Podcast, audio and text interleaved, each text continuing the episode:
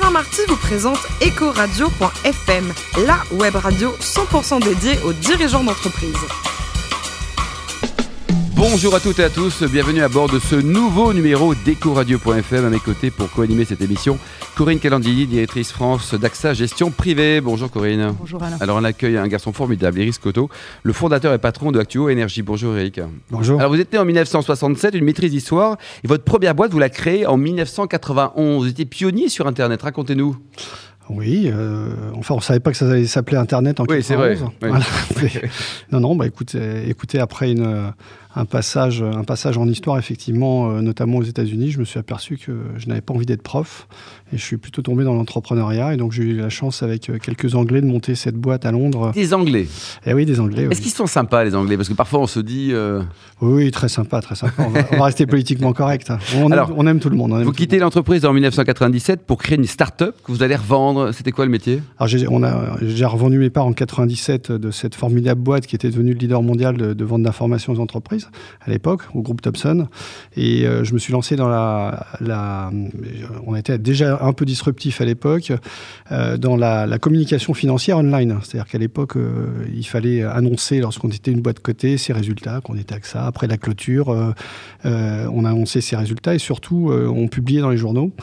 Et donc, on a, inventé un système qui permettait de, de rassembler l'ensemble de tous les communiqués financiers des boîtes cotées et on les distribuait sur des multiplateformes. C'est-à-dire qu'au lieu d'être sur un monosupport, on allait chercher les clients, enfin les clients, les, gens intéressés par cette communication là où ils étaient, donc sur Reuters, Bloomberg, euh, sur les sites de trading online, euh, les sites financiers, partout où il y avait euh, des, investisseurs potentiels. Donc on avait renversé le modèle, ça s'appelait Peerline et, et effectivement je l'ai revendu en janvier 2000, là, juste avant la crise Internet. Mhm. Et ensuite, vous allez lire un bouquin sur le capitalisme.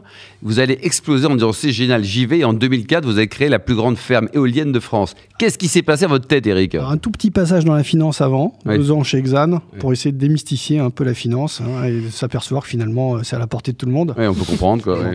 Voilà. Et donc effectivement le livre de Lester Brown qui a, qui a un petit peu... euh, Il vous a marqué, hein Ah, il m'a marqué, oui. Éco-économie, euh, j'en fais la pub. Bon, c'est un vieux livre, hein, mais euh, c'est complètement d'actualité. C'est une autre vision du capitalisme, euh, plus équilibrée, autour du- d'un concept qui consiste à dire que devrait avoir comme valeur étalon cette planète ce qui est essentiel pour l'homme, c'est-à-dire manger euh, bio, euh, avoir accès à l'eau, euh, tout simplement, respirer un air pur. On Mm. est à Paris, donc on se rend compte de ce que ça veut dire aujourd'hui.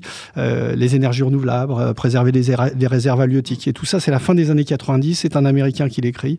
Et c'est vrai que je me suis dit, il y a peut-être un autre capitalisme possible. Et, Et en 2004, vous avez lancé les fermes. bah, j'ai voulu apporter ma pierre à l'édifice. J'ai cherché un petit peu ce que je, je- je pouvais faire. J'avais ce souvenir de Don Quichotte, les moulins, donc non, mais donc une opportunité. Je rencontre GE qui venait de racheter Enronwin. Euh, Je les convainc que je serais peut-être le bon partenaire pour euh, créer cette première ferme éolienne en France. Et effectivement, on construit la plus grande ferme éolienne jamais construite en France euh, dès 2004. 57 mégawatts, on prend un tiers du marché. Énorme, avec 57 mégawatts. Oui, bah, le marché faisait 112 mégawatts, donc Et alors, pour suivre Don Quichotte, vous avez vendu la boîte après les Espagnols. J'ai pas tellement le choix puisque euh, on voulait euh, déjà on était une petite boîte, euh, on avait euh, surfé sur euh, cette période qui était euh, vraiment le début des énergies renouvelables. Besoin de beaucoup de capitaux, hein, c'est très capitalistique euh, comme business. Euh, donc en 2005 euh, s'oppose un problème, un problème de riches. On a, on a réussi à développer beaucoup de projets et on a besoin de beaucoup d'argent. Donc qu'est-ce qu'on fait? On se cote en bourse. Quand on est cinq personnes dans une société, se coter en bourse, c'est pas tellement adapté. Euh, on se vend à un fonds d'investissement. On voulait garder la majorité, donc on n'avait pas, pas ce- cette volonté. Donc finalement, j'ai cédé, j'ai cédé Perfect Wind France à l'époque au numéro mondial de l'éolien, Iberdrola. Bah pourquoi? Bah Pour rester aux commandes de, de cette aventure et relancer une nouvelle activité, donc AQ Énergie, qui est. euh, En 2007, comme vous l'avez lancé. Exactement. Et aujourd'hui, donc, ça représente combien en termes de, collaborateurs, euh, de, de présence dans différents pays hors de France Alors, et également donc on- d'investissement Eric? On est une ETI, hein, on est une ETI, c'est c'est 340 personnes aujourd'hui, hein, euh, c'est pas, pas énorme. Néanmoins, on est présent dans une trentaine de pays à travers 13 filiales dans le monde. Euh, alors pourquoi, pourquoi une, telle, une telle diversification géographique? C'est la clé du succès, puisque c'est des marchés qui étaient assez réglementés à, l'époque, plus moins aujourd'hui. hein. Aujourd'hui, c'est les gens ont compris que les énergies renouvelables, c'est le futur, c'est le mainstream, donc euh, euh, tout le monde s'y intéresse, mais pendant des années, c'était réglementé. Donc on s'est diversifié euh, géographiquement, puisqu'il n'y avait pas une, prise de conscience de tous les États au même moment de la valeur des énergies renouvelables. Donc il valait mieux être diversifié pour éviter les stop and go, c'est-à-dire des, réglementations qui vont dans un sens, qui s'arrêtent, qui reprennent. Donc ça a été un peu la clé de notre succès, ça a été justement cette répartition géographique. La ventilation des risques. Corinne Calandini En fait, moi j'ai vu que Colam était rentré dans votre capitale. Alors ça, c'est tout à fait récent. Voilà, récemment. Après un, an de tergiversation, non pas de la part de Colam, mais de la part d'AQ Energy, puisque finalement, on avait un actionnaire familial euh, depuis toujours, hein, depuis le début. On était accompagné par une famille euh, et un groupe, euh, un family office s'appelait Cogepa. Simplement, au fil du temps, on est devenu plus gros que le family office et, on avait besoin de passer à l'étape suivante. Donc, on avait convenu d'un commun accord de bouger. On a regardé quelle était l'option la plus, la plus favorable pour ça, comme mmh. Mmh. ce qu'on avait vécu en 2005. Et finalement, on a choisi la continuité en accueillant une autre famille Hein, avec des moyens plus mhm. importants euh, que l'âme, c'est son épargne, donc euh, euh, vous imaginez bien.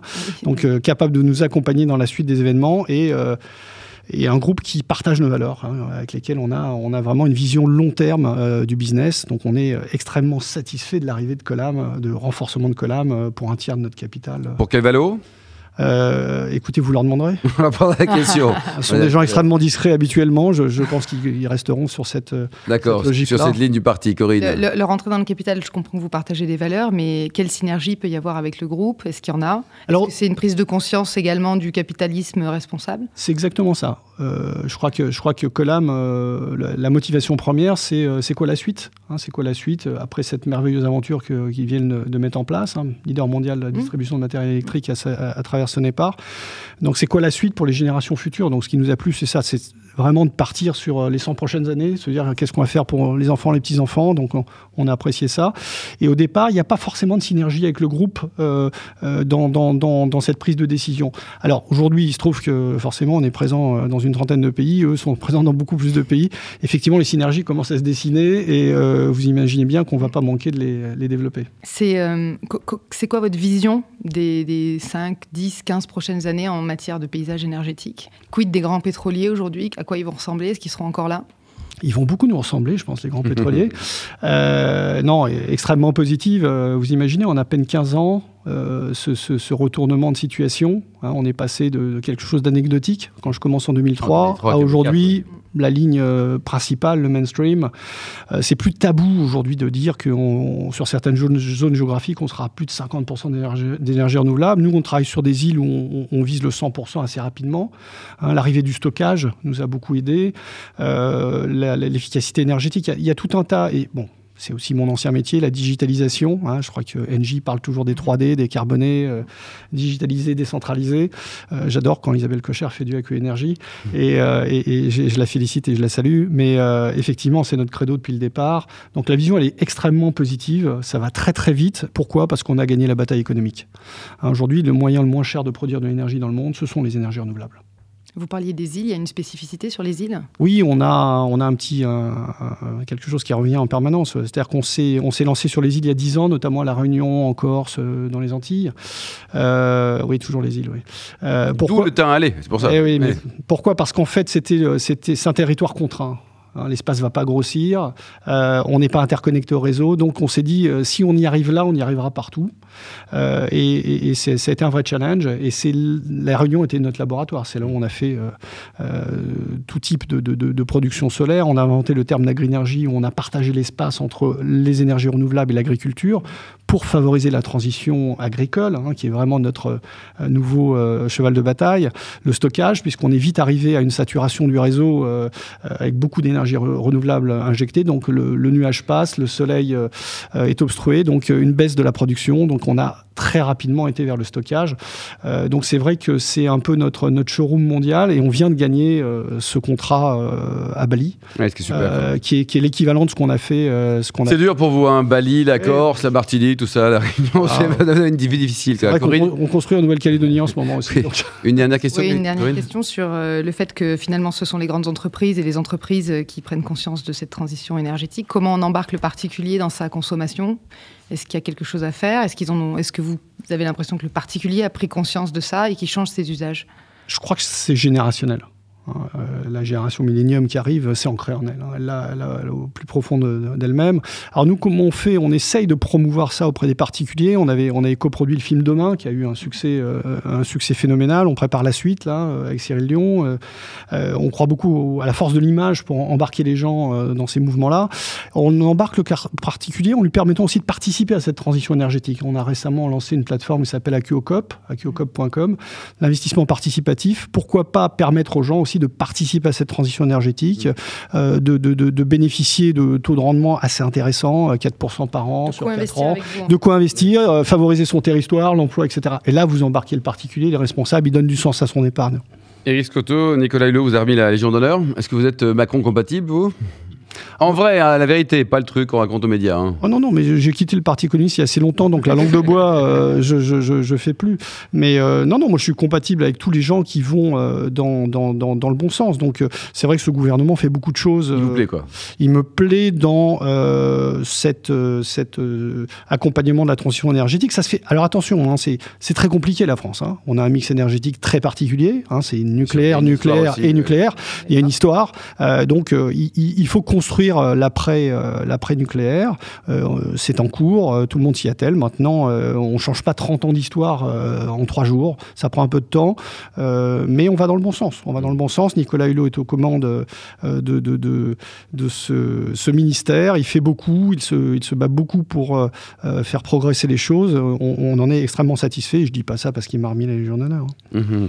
Alors, côté perso, vous adorez le bon vin et vous avez même failli monter une boîte d'importation de grands crus français aux États-Unis il y a quelques années.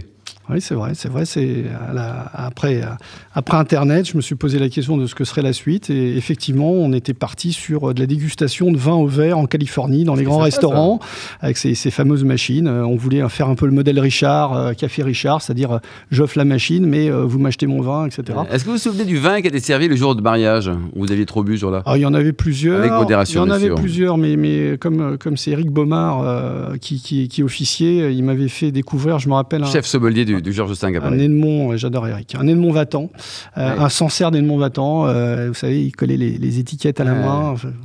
Grand bonheur, quoi. Et côté cuisine, vous êtes le champion du monde de la pasta, également de la paella. Non, non, je suis pas, ah, si, si, si, on du tout champion du monde, pas du tout, pas du tout. C'est les origines, c'est les origines qui parlent. Euh, vous avez un beau resto à nous conseiller à Paris?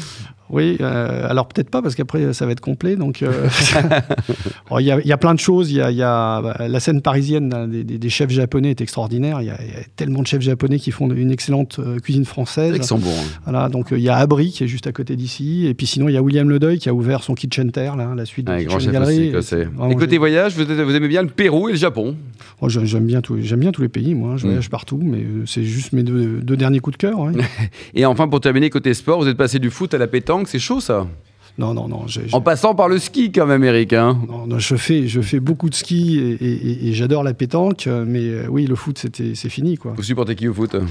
Personne, juste les, les, bonnes équipes. J'aime le bon jeu, donc. Euh, voilà, donc je n'ai pas, pas, une équipe en particulier. Euh, D'accord. Et je garde toujours, toujours une émotion particulière pour l'Olympique de Marseille. Ah, mais quand même, voilà, faut le dire. Qu'est-ce qu'ils disent les Parisiens? Enfin, je sais plus. Alors, et pour terminer, terminer, votre dernier livre lu, là, le truc que vous avez mu dans, dans vos multiples voyages? Non, non, là, pendant les vacances, j'ai lu le, Gang des rêves de Luca Di Fluvio. Euh, vraiment une, un, bouquin que je recommande, qui n'est pas, qui est pas tout récent, mais vraiment une, Plaisir, une, fresque, une fresque sur le New York des années 20 énorme. Allez, y a quoi. Merci beaucoup Eric Scotto, merci également à Corinne Calandini. Fin de ce numéro d'Ecoradio.fm. On se retrouve mardi à 10h avec deux nouveaux invités.